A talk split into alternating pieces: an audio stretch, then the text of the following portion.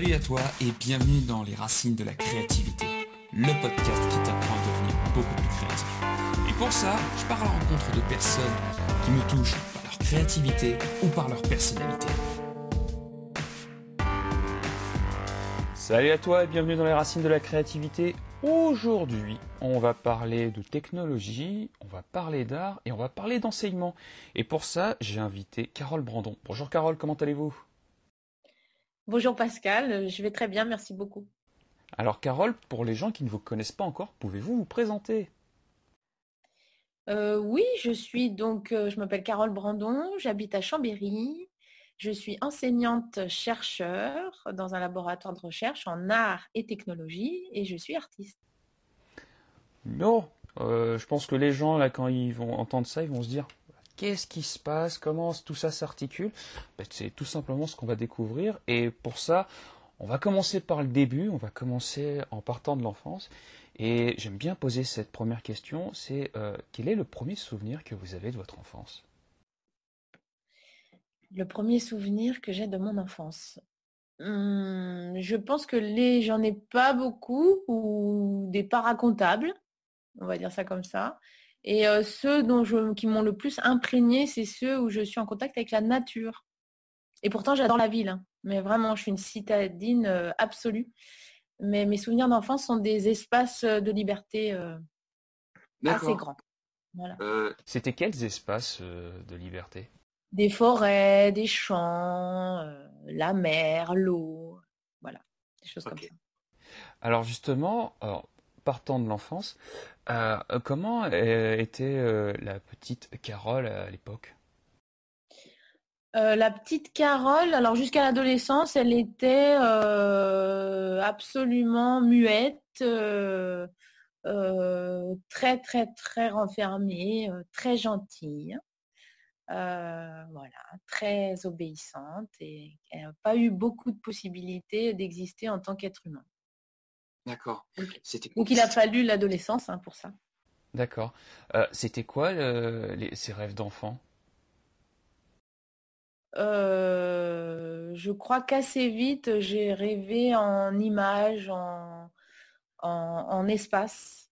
Euh, j'ai pas des rêves, j'ai jamais eu d'ailleurs, encore mmh. maintenant.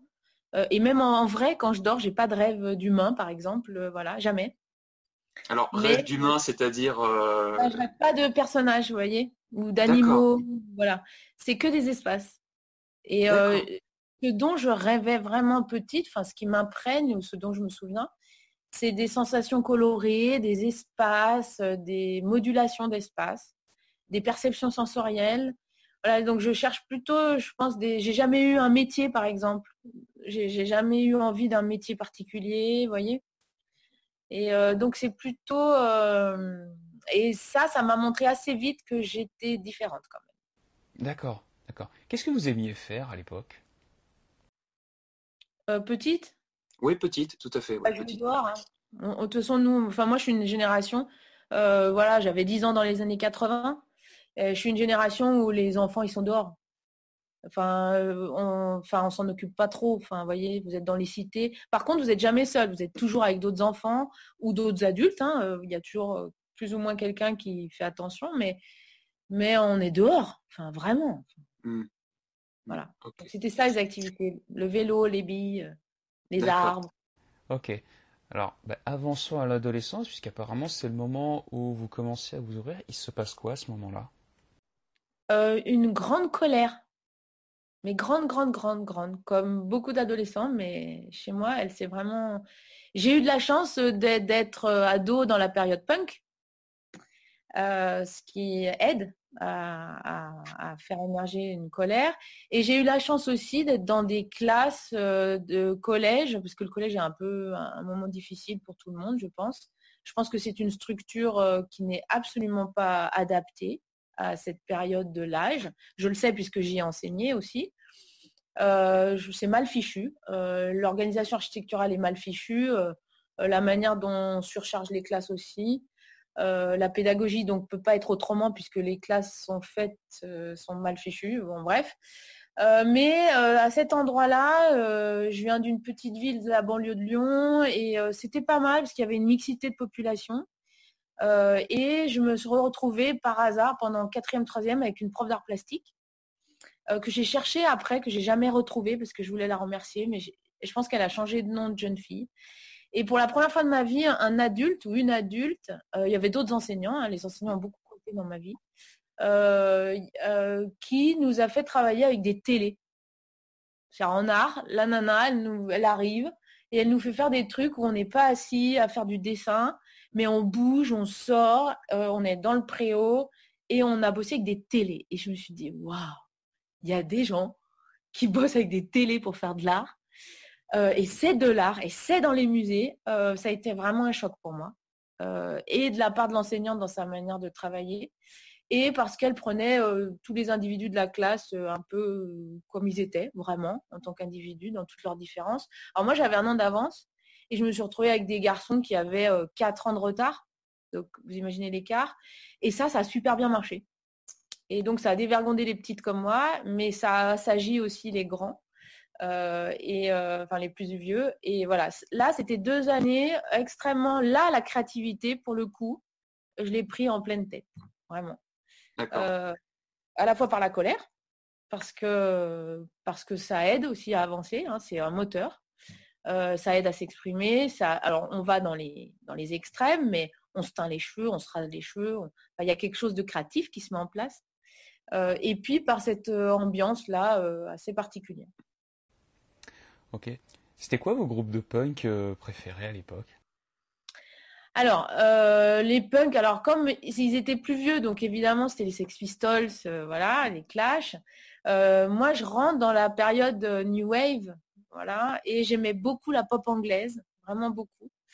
Mais c'est des choses qui m'ont permis de, connaître, par exemple, la musique électronique, pas au sens de la techno, hein, mais au sens de bidouiller. Enfin, il y a des choses artistiques qui sont mises en place, c'est-à-dire que tiens, il y a des personnes qui, manipule le son comme si c'était un matériau.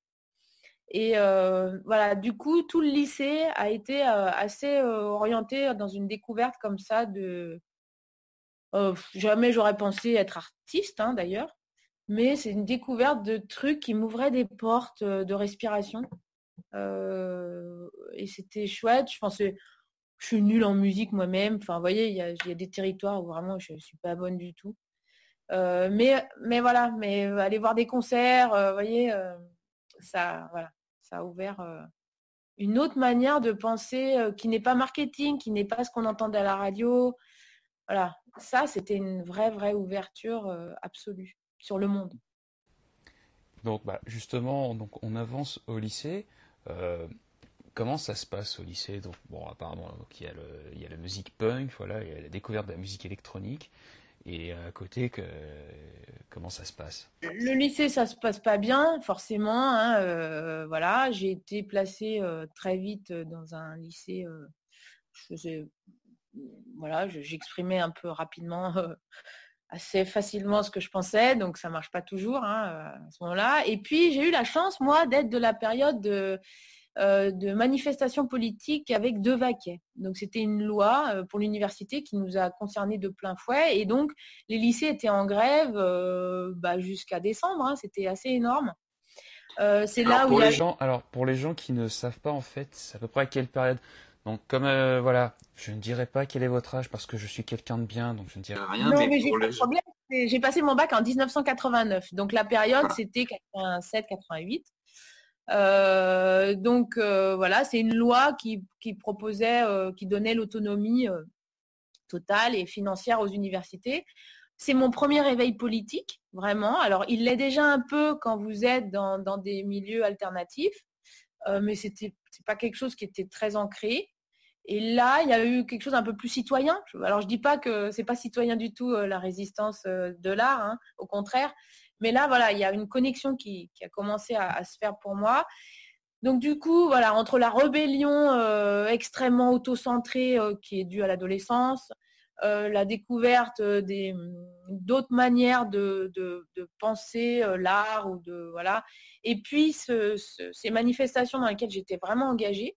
J'ai été déléguée de classe, enfin voilà. bon, ce qui m'a valu d'être en privé, enfermée en terminale, mais mis à part ça, là, je me suis dit, là, je veux faire les beaux-arts. là, il y a un truc. En plus, il y a la mort de Malik Ousekine à ce moment-là, hein, dont on n'a pas parlé beaucoup. Enfin, après, mais là, j'ai vu avec les manifestations, on en reparle parce que c'est la première personne qui décède lors d'une manifestation par des violences policières. Euh, voilà, là, il y a eu quelque chose qui s'est passé. Je n'ai pas pu le dire tout de suite, mais euh, là, à ce moment-là, il y a des décisions euh, individuelles et citoyennes qui, se, qui, sont, qui ont été... il y a eu des graines comme ça. Petit souci technique de connexion. Bon, bah voilà, ça arrive on va prendre comme ça. Et donc, juste avant que ça coupe, Carole, vous nous disiez voilà que à ce moment-là, voilà, donc vous étiez au lycée et euh, il y a eu un, éveil, notamment par rapport à une réforme qui s'est passée donc fin des années 80 et qu'il y a un événement qui vous a énormément marqué. Donc c'est euh, la mort donc d'une personne pendant une, une manifestation. Est-ce que c'est bien cela? Oui, c'est ça. C'est la mort de Malik Ousekine. Voilà, c'est ça. Euh, et, effectivement, je, pense que toute ma génération a été marquée par cet événement, euh, parce que là s'exprimaient quand même les violences policières. Euh, et alors, même si je ne me suis pas engagée politiquement, hein, je ne suis, pas, suis pas engagée dans un parti politique. Euh, par contre, la manière dont je vais euh, choisir euh, la suite de, ma vie et la manière dont que j'aide à affirmer que tout ce que je veux faire, c'est pour réduire ou en tout cas œuvrer à la réduction des inégalités, voilà, ça, ça a fait que je suis à l'université. Ça, c'était très clairement ancré à ce moment-là. Après, je m'y suis mal pris. En plus, il y avait un gros mal-être chez moi à ce moment-là. Bon, au départ, euh, voilà, jusqu'à 30-35 ans, on patine un peu.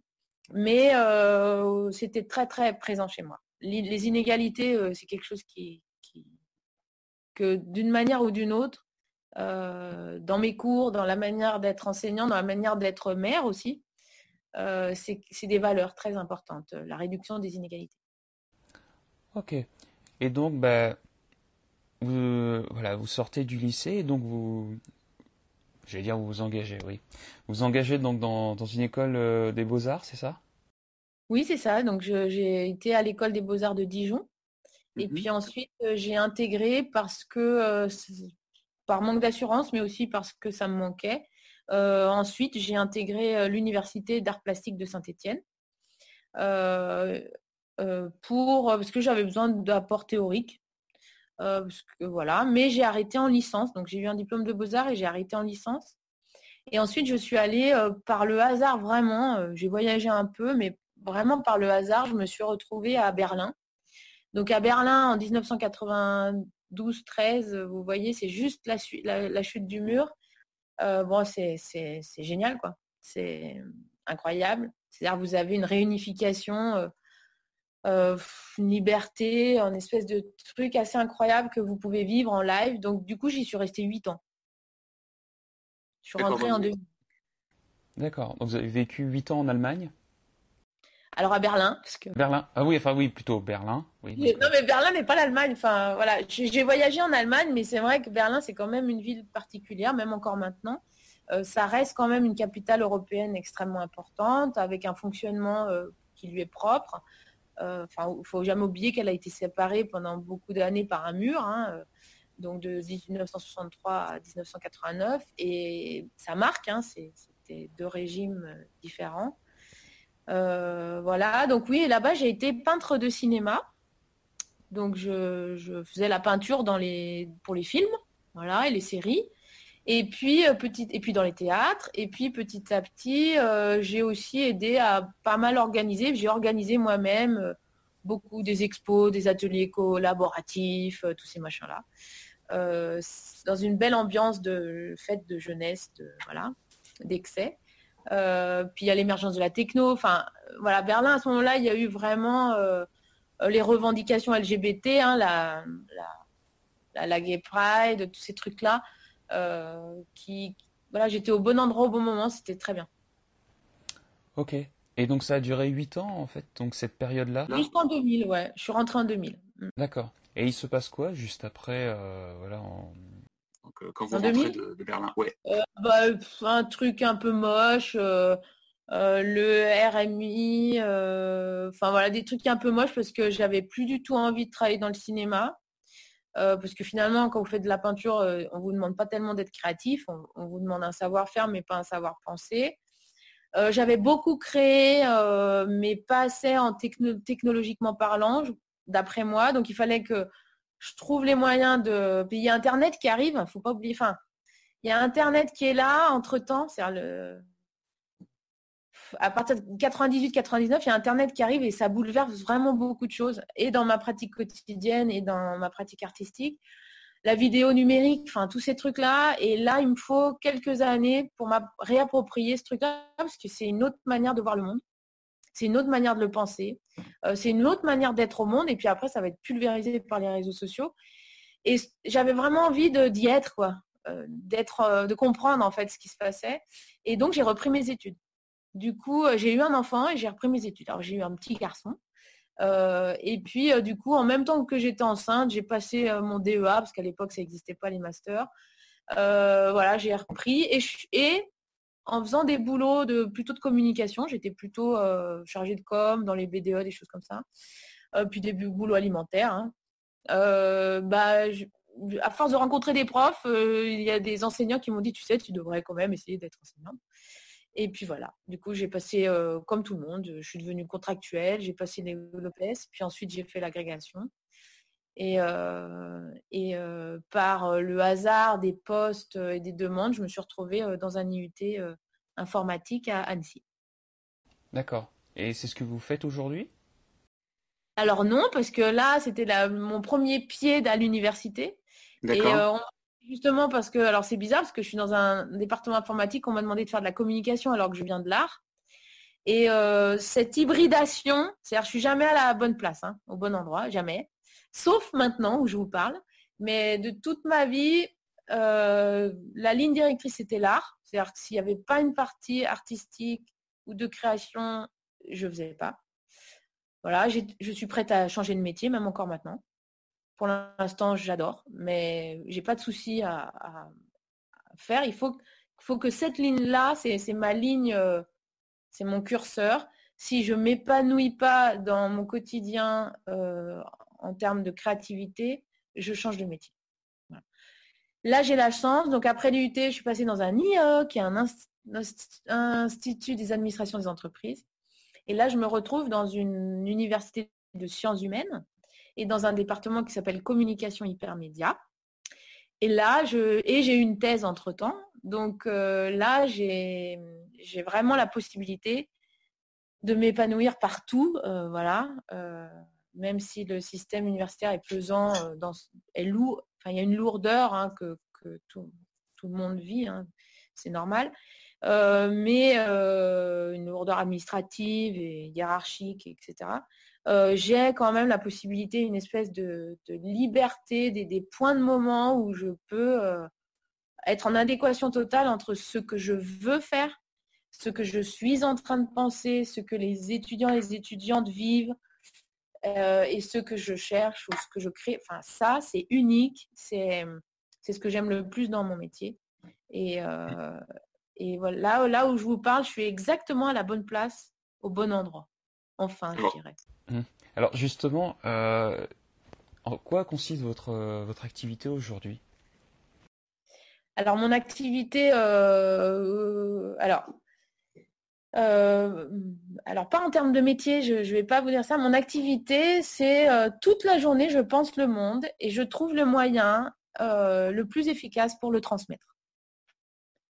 Mais je, devrais vous dire que ça marche autant avec mes enfants, enfin je le fais autant pour moi-même, mes amis, mes enfants, mes étudiants, mes collègues. Enfin, vous voyez, il y a un espèce d'échange qui fait que je suis dans un tissage où je ne sais pas à quel moment s'arrête mon métier, à quel moment je suis dans un hobby, à quel moment je suis dans une intimité absolue de mon être.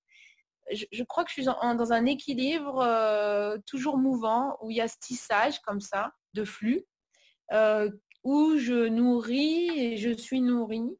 Euh, et ce qui m'importe, c'est l'instant T de ce qui se passe dans le monde. Et d'avoir des outils pour penser le monde, parce que ça va très vite. Et en technologie, c'est impressionnant ce formatage, la manière dont on traite nos données.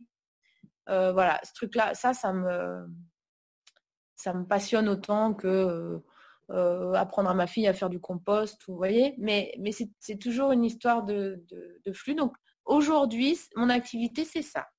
C'est transmettre, recevoir et transmettre. Ok. si je devais traduire avec mes mots, je pourrais plus dire en fait que c'est plus un état d'esprit que vous avez et que vous avez réussi à trouver une place qui vous permet en fait d'exprimer cet état d'esprit en fait, quels que soient vos domaines de vie. C'est ça, tout à fait.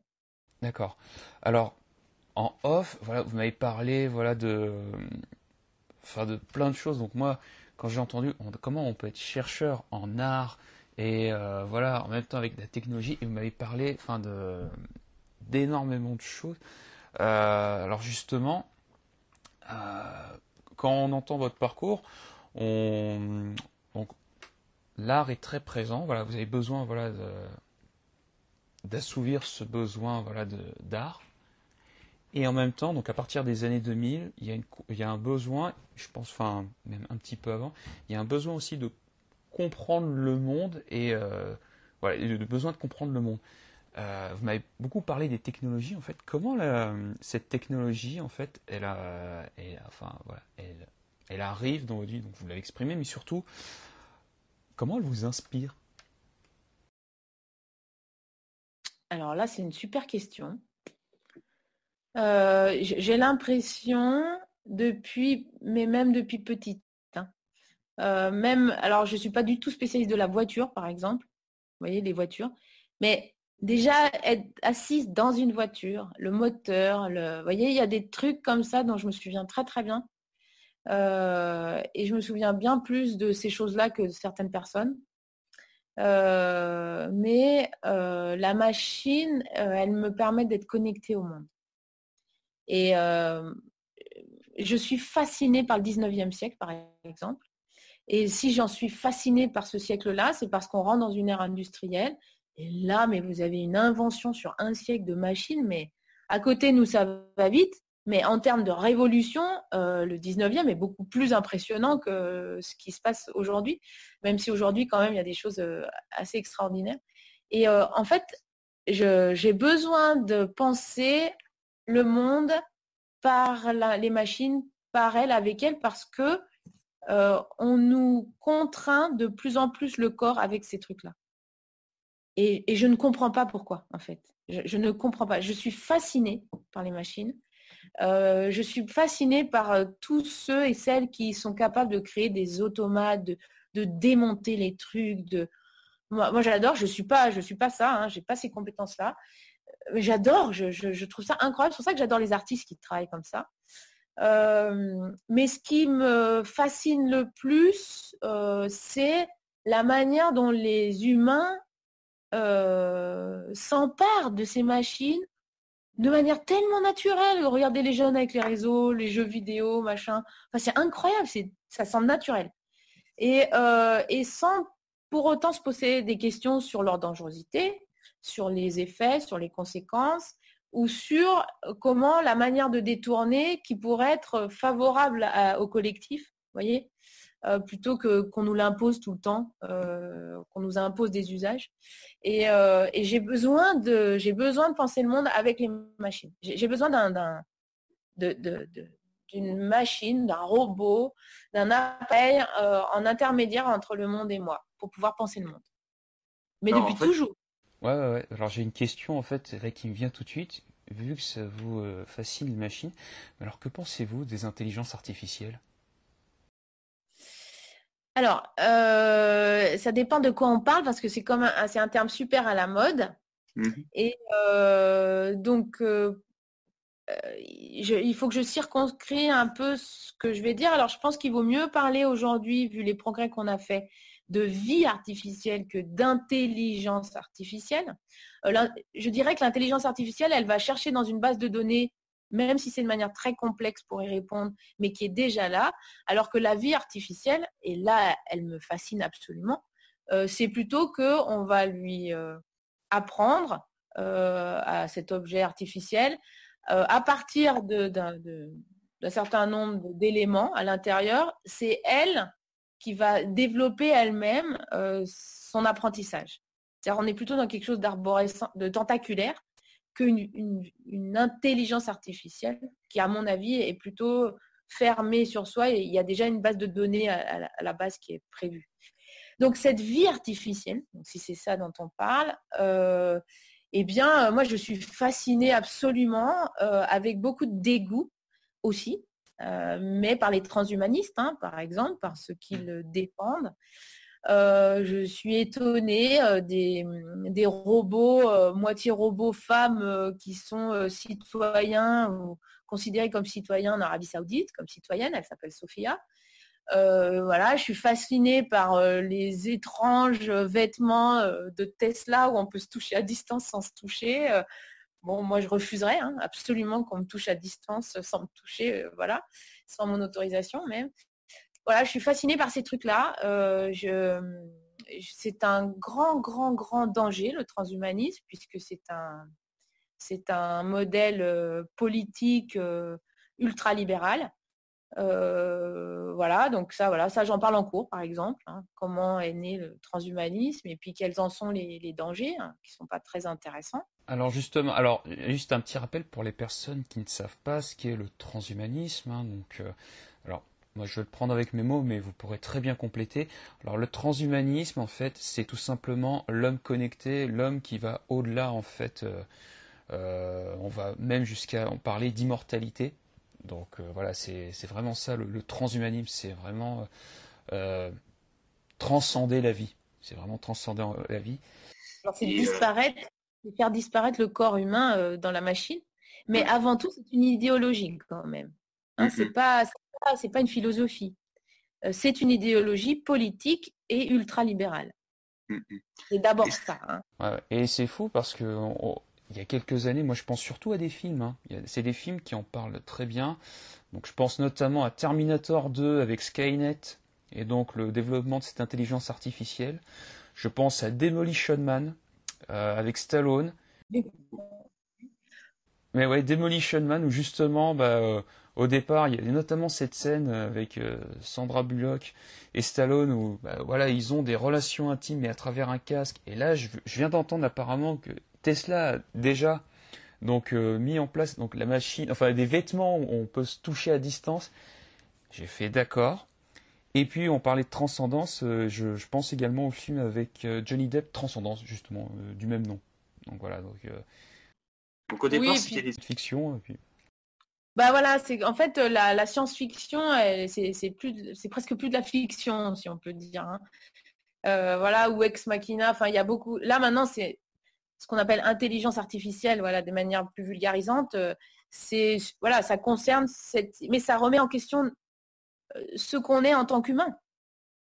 C'est-à-dire, est-ce que nous, là, on se parle, est-ce que nous, en tant que corps, on n'est pas la dernière vie? Je dis à mes étudiants, on est des vieux humains si on, part du prisme du transhumanisme, nous, on est des vieux humains. On n'est même pas, euh, de près ou de loin. On est des vieilles choses. Hein, il y aura plein de possibilités d'être humain euh, bientôt. Euh, les transhumanistes, pour eux, la possibilité de transférer son corps dans une machine, définitivement, hein, et du coup sa conscience, ou je ne sais pas comment on appelle ça, alors je ne suis pas du tout spécialiste, mais c'est 2045. On sera, normalement, tous les deux, on sera encore là hein, pour le voir. Normalement, euh, normalement, à moins que bon, il se passe deux trois petites choses, voilà, que bon, voilà, que que par exemple des collapsologues prévoient, donc euh, voilà, bon, peut-être, on ne sait pas, ce sera la surprise, ce sera la surprise. Voilà, mais c'est pas si vieux que enfin voilà, c'est pas de la science-fiction, vous voyez. Ah bah non, là on y est, là, non, de toute façon on y est. Oui, oui, de, toute façon. Euh, que je voulais. Ah oui, si vous m'avez aussi parlé d'un truc en off, c'est que justement, euh, ce qui vous fascine, ce sont également les artistes en fait qui détournent bah, justement l'utilisation euh, des machines. Pouvez-vous en dire plus pour les gens qui nous écoutent? Ben, en fait, ce qui me fascine en art, c'est pas seulement le fait qu'avec l'art, on peut s'exprimer. Et puis, je, rajoute ce, que ce dont on avait parlé tous les deux, où on était, d'accord, c'est que c'est pas parce que la créativité ne se réduit pas à l'art. C'est-à-dire que moi, indépendamment de l'art, je suis extrêmement créative, mais ça touche tous les domaines et c'est c'est un des moyens de l'exprimer, l'art, mais voilà, il n'y a pas un lien direct, je trouve. c'est beaucoup plus large que ça. mais l'art, alors c'est un moyen de s'exprimer, donc c'est pour ça déjà que je l'ai choisi. Et ce qui m'intéresse beaucoup, c'est que à chaque artiste, il y a un point de vue, en fait, si on regarde. parce qu'ils n'ont pas de modèle, ils, ils, sont leur propre modèle, ils ou elles d'ailleurs sont leur propre modèle. Et ce que je trouve magique, vraiment, de la part des artistes, c'est la manière dont ils ont de retourner le monde comme une peau à l'envers, bah, parfois en partant vraiment d'eux-mêmes ou de leur propre histoire ou, et, ou de leur sensibilité. et, ça nous permet de, voir le monde autrement. À chaque fois, c'est comme un espèce de kaléidoscope, chaque fois qu'on regarde un artiste. Et, et, je trouve ça très important parce que souvent, ils alertent déjà puisque l'artiste, il, crée avec un de ses matériaux, c'est le monde dans lequel il est en train de vivre. Hein, voilà. Euh, faire de la peinture aujourd'hui comme faisait, euh, je sais pas, Vermeer, ça n'a pas beaucoup de sens. Ça, c'est, voyez, euh, l'artiste est connecté à l'instant T de, là où il vit. C'est de ça dont il parle. Et effectivement, quand ils utilisent les machines, et c'est le seul endroit qu'on a pour lutter contre le lissage permanent euh, des Google, Amazon, machin, euh, Microsoft, Facebook pour les citer euh, les premiers. eux, ils sont dans le marketing et le lissage absolu pour surtout qu'on ne comprenne pas comment fonctionne le dispositif et surtout qu'on alimente ce dispositif sans savoir. Les artistes, leur boulot, c'est de résister à ça, c'est-à-dire de retourner, de démonter la machine, de montrer comment ça fonctionne, d'interroger comment ça fonctionne, et les chercheurs aussi, et les chercheuses d'ailleurs aussi. Et donc, c'est pour ça que j'aime bien être enseignante, chercheur, artiste, parce que euh, je peux faire les trois.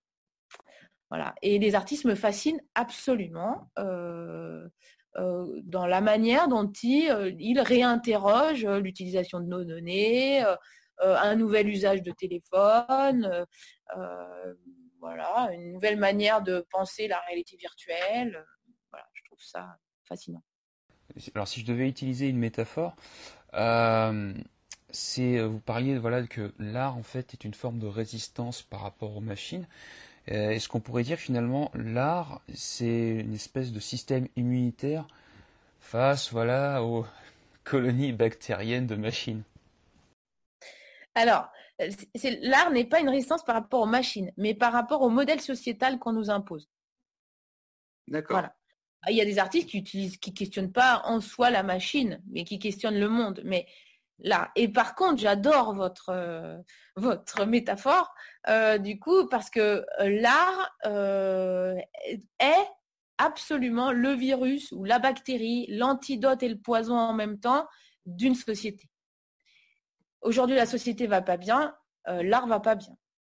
C'est là en France, voilà. Alors, il y a beaucoup de créateurs et de créatives, il y en a beaucoup d'artistes, il y en a même de plus en plus, mais on les voit de moins en moins parce qu'ils travaillent ailleurs, parce que ceux qu'on montre, c'est ceux qui sont plutôt du côté du pouvoir.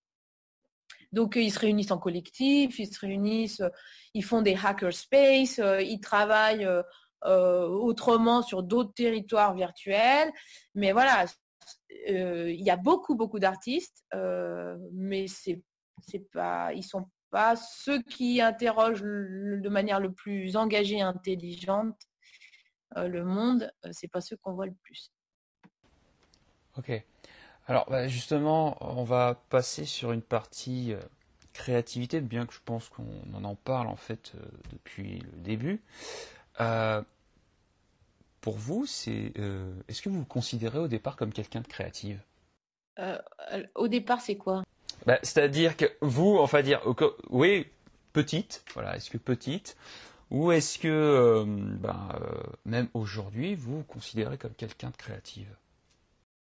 Ah, aujourd'hui, oui, je suis, je sais que je, je sais que je suis 100% créative, que ma manière de percevoir le monde et d'agir sur le monde n'est basée que là-dessus. Alors c'est une grande force et c'est une faiblesse. Hein. Alors quand vous étiez petite, justement, est-ce que déjà vous aviez cette conscience d'être créative ou c'est vraiment venu avec le temps? Euh, quand j'étais petite, j'avais la conscience de ne pas percevoir le monde de la même manière que, mes camarades. Ça, c'est sûr, mais je me suis confortée. Euh, c'était plus facile pour moi. De toute façon, je n'avais pas le choix, mais je, me suis confortée au modèle de ce qui était attendu de moi. D'abord, d'abord. Mmh. Euh, après, quand même, enfin voilà, mes, relations à l'espace surtout, c'est vraiment des considérations spatiales. Euh, prenait tellement de place voilà, dans, mon quotidien que voilà, à partir du moment où j'ai commencé à me rendre compte que c'était une force, que ça m'avait sauvé de beaucoup de situations délicates et difficiles, cette, euh, alors qui est mélangé avec l'hypersensibilité. Quand on est jeune, on n'arrive pas bien à faire la différence. Euh, mais voilà, ça m'a vraiment aidé dans beaucoup, beaucoup de situations complexes. et après, bah, évidemment, bah, maintenant, avec le temps, bah, je m'en sers vraiment tous les jours. C'est une vraie force, c'est un jardin, c'est voilà, et je, le, je l'ai transmis à mes enfants sans, je le vois, ils sont extrêmement créatifs, mais c'est pas, je leur ai jamais appris, hein. j'ai, pas dit là nous allons faire de l'art, ou... jamais, jamais, jamais. Mais je pense que c'est par porosité de, la manière de fonctionner qu'ils font. Bon, ils ont un papa aussi qui est artiste, donc ça aide, mais mais euh, pour eux, c'est naturel. C'est comme les enfants qui sont bilingues ou trilingues. C'est tellement naturel de parler, que les parents parlent plusieurs langues. Bon, bah, mes enfants, c'est hyper naturel que tout se fasse sous un modèle où euh, finalement la créativité, c'est d'être capable de s'adapter au changement. Alors justement, c'était ma prochaine question, c'est pour vous. C'est quoi votre vision de la créativité? Donc, euh, ah ben, la créativité, c'est d'être capable de remettre sans arrêt en question euh, ses représentations et de s'y adapter. Ça, pour moi, c'est voilà, quelqu'un qui est créatif est fluide. Il travaille dans le flux. Il est il ou elle, hein, mais voilà. Euh, dès qu'on a besoin absolument, ou on tient absolument fixement, ou on n'est pas capable de remettre en question quelque chose qu'on vient de décider, euh, bah c'est pas de la créativité pour moi. Mmh. Donc ça s'applique à tout, tout, modèle, tout métier. Hein, c'est pas. Mmh. Et euh, je vais revenir juste un petit peu en arrière. Euh, j'ai entendu que voilà que vous disiez que voilà vous que vous ne saviez pas que vous étiez hypersensible donc à l'adolescence. Est-ce que vous faites la différence entre hypersensibilité et créativité? Alors aujourd'hui, oui. Euh, donc l'hypersensibilité, c'est vraiment une réaction à un phénomène extérieur qui, qui traverse l'intérieur. C'est une réaction qui est quasi épidermique, qui n'est pas contrôlable. Enfin, voilà. Euh, après, on peut apprendre à, les, gérer. Mais euh, ça, pour moi, c'est de l'hypersensibilité. Donc parfois, bah, ça donne une réaction qui n'est inattendue ou voilà, mais ça, on ne le perd pas. Hein. Je, suis toujours hypersensible, sans problème. Euh, et, mais ce n'est pas l'hypersensibilité qui rend créatif. Qui, enfin, euh, ça peut, mais on peut s'enfermer dans une hypersensibilité et choisir au contraire d'être, de devenir psychorigide pour se protéger. Hein, voilà. Euh, donc l'hypersensibilité, c'est un phénomène qui est vraiment une traversée comme ça de, épidermique des choses. Euh, euh, la créativité, il y a une manière, on est traversé par euh, ce qui se passe, mais on va faire des choix précis et conscients, même si on ne sait pas où ça nous amène, mais on fait des choix à ce moment-là, qui sont très clairs. Et c'est là où on est dans la créativité, parce que là, on va faire des choix pour que, bah, pour s'alléger, pour qu'il y ait moins de conflits, euh, pour que le système fonctionne, euh, voilà, pour prendre une décision parce que ça ne se pas. Euh, et il y a, c'est pas un c'est pas le même vécu, c'est le même vécu, mais on maîtrise beaucoup plus ce qu'on est en train de faire. Il me semble. D'accord, d'accord, d'accord. Mais à réfléchir. bah, je, fait, je pose cette question parce que voilà, l'hypersensibilité, voilà, c'est un sujet moi que, enfin, j'arrête pas de voir. Et euh, voilà, j'ai souvent voilà vu des gens qui s'estimaient créatifs à cause de leur hypersensibilité. Donc moi, c'est une question que je me posais, voilà, tout simplement. Oui, oui, c'est une bonne question. Euh, vous en avez beaucoup parlé, mais je vais encore poser cette question. Euh, quels sont les aspects de votre vie où, selon vous, s'exprime le plus cette créativité? Tout le temps. Quand je fais à manger, euh, quand je me lève le matin, la manière dont je choisis les choses euh, pour mon appartement, la, façon, les activités que je fais avec mes enfants ou la manière de les faire euh, dans mon métier,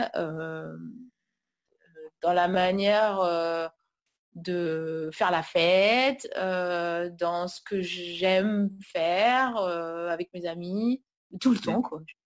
Comment ça se traduit Prenons, voilà, on va prendre un exemple. Comment ça se traduit cette créativité?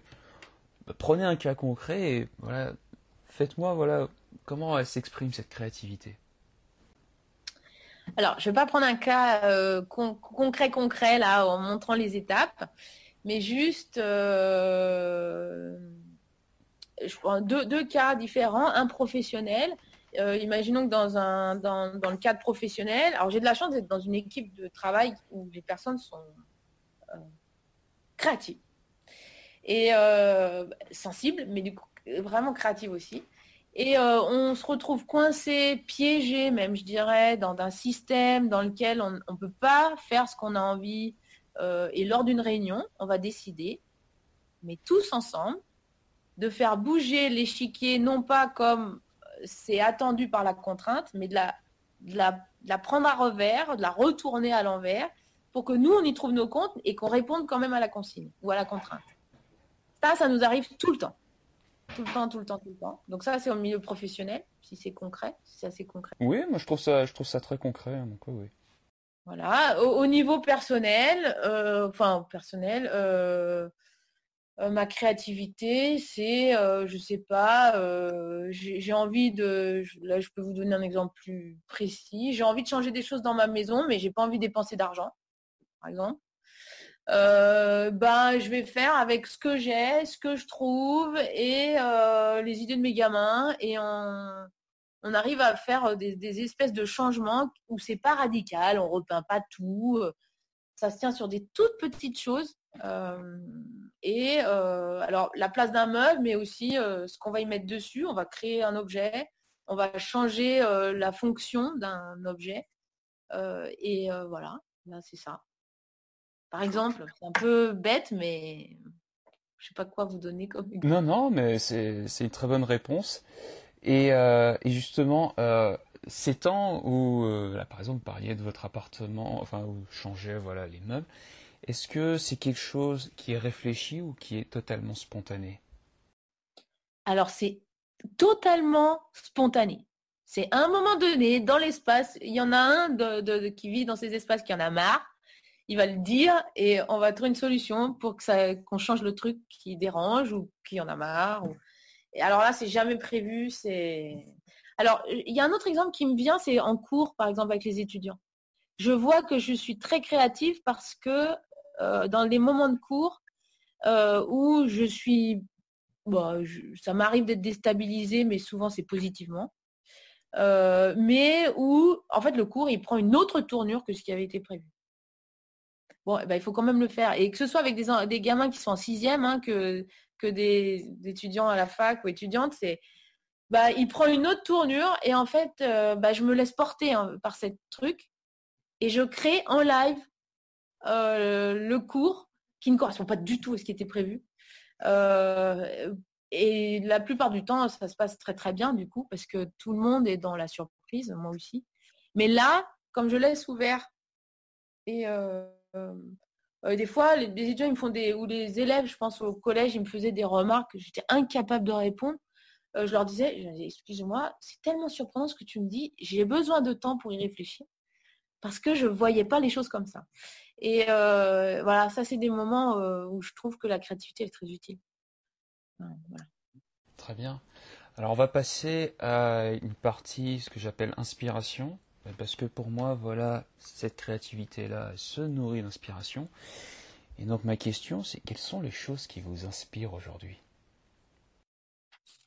Alors aujourd'hui, euh, les choses qui m'inspirent, ce sont les, les penseurs et penseuses, mais c'est pas, je ne parle pas euh, des philosophes, hein, il y en a, mais je parle des, personnes et personnalités qui pensent le monde, que ce soit un alchimiste, euh, que ce soit euh, quelqu'un qui fait de la politique, que ce soit un ancien samouraï, vous voyez?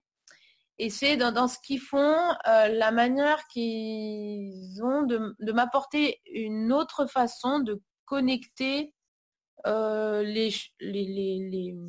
l'humain à son milieu.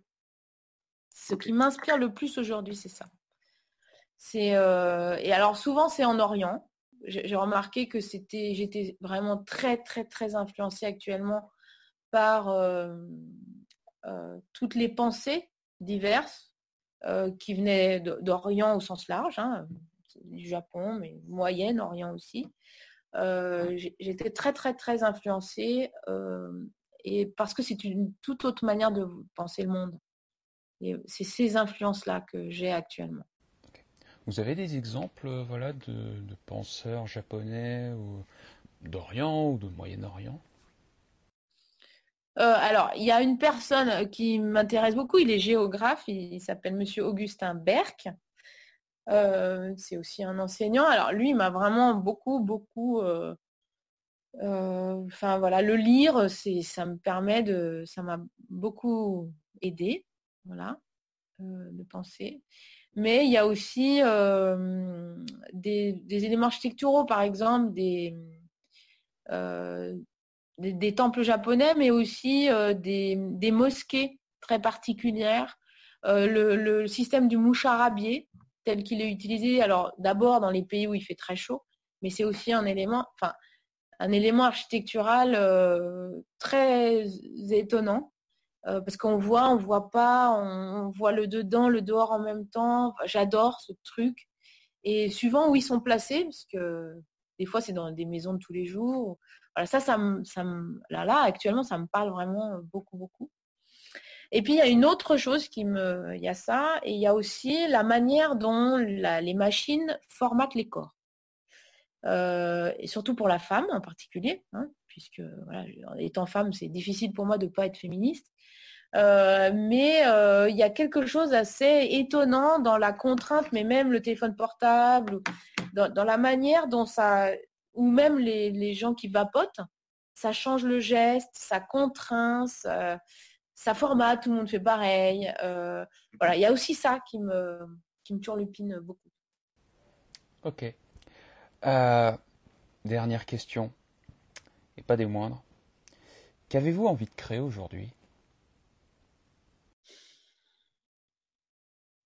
Là, tout de suite, là maintenant, si je vous réponds hyper spontanément, j'aimerais créer un lieu euh, où où je puisse euh, mélanger euh, ce que je fais tous les jours, mais euh, à la manière dont mes collègues aussi, qui ont une vision très proche de la mienne, d'enseigner, de connecter au monde des personnes, des individus qui à la fois n'auraient pas la chance ou auxquels le système scolaire ne correspond pas euh, ou parce qu'ils veulent, ils sont pas bien dans leur corps, ils veulent changer de sexe, ou euh, voilà, tous les individus qui rentrent pas dans des cases, euh, là tout de suite. J'aimerais vraiment créer un lieu où ils peuvent se sentir eux-mêmes et où on peut les former. Moi, je suis enseignante, donc mon boulot, c'est de former et de transmettre. Donc, voilà, je suis pas médecin, moi par exemple, je suis pas psychologue, euh, voilà. Mais euh, voilà, une, je sais pas, un lieu comme ça de création euh, où on peut être soi-même et qui nous amène quand même sur un, chemin pour trouver sa place dans la société. Là, tout de suite, si j'avais une baguette magique, c'est la chose que je ferais Demain, là, tout de suite, là, je vous quitte, je le fais. Ok, ok, très très bien. Carole, merci. Merci beaucoup pour cette opportunité. Euh, c'est très. J'ai jamais pu parler de créativité comme ça, et je vous remercie beaucoup. Bah, de rien. C'est, je, pense que le feedback pour moi va être très euh, enrichissant là dans la semaine qui va venir de, vous avoir parlé de tout ça. Euh, c'est rare hein, l'occasion où on peut le faire de manière synthétique et en même temps de manière aussi précise. Donc merci beaucoup de m'avoir accueilli. Mais, mais, de rien, mais surtout merci d'avoir accepté l'invitation. Merci beaucoup. Alors en général, je fais la, je demande toujours où est-ce qu'on peut vous retrouver, voilà, la promo de l'invité. Donc euh, voilà, est-ce qu'il y a, voilà, s'il y a des gens qui sont intéressés par ce que vous faites euh, et qui ont envie de vous contacter, où est-ce qu'ils peuvent vous trouver? Eh bien, j'ai un site internet, donc euh, Carole. point je sais plus, carole.brandon, je crois, ou .com, je sais plus ce que c'est. Non, carolbrandon.com, ça doit être ça. Et puis sur Facebook, éventuellement, pas de souci, je, je réponds. Alors j'en ai plusieurs, il va falloir trouver le bon parce qu'il s'est fait exprès. Ils se ressemblent tous, donc il va falloir trouver le bon euh, sur lequel je réponds, mais bon courage. Bon, moi j'ai réussi, donc bon, si j'ai réussi, c'est que vous pouvez le faire. Et bon, comme d'habitude, euh, je mettrai les liens sous cette vidéo sur YouTube. Et si vous n'êtes pas sur YouTube, que vous écoutez cette interview dans un autre endroit, eh ben démerdez-vous pour trouver les liens. Voilà. Voilà, Carole. Eh bien, écoutez, euh, je, vous, dis encore merci. Et puis, ben, quant à nous, on se dit à la semaine prochaine pour un nouveau podcast. Allez, je vous dis à plus tard. Salut.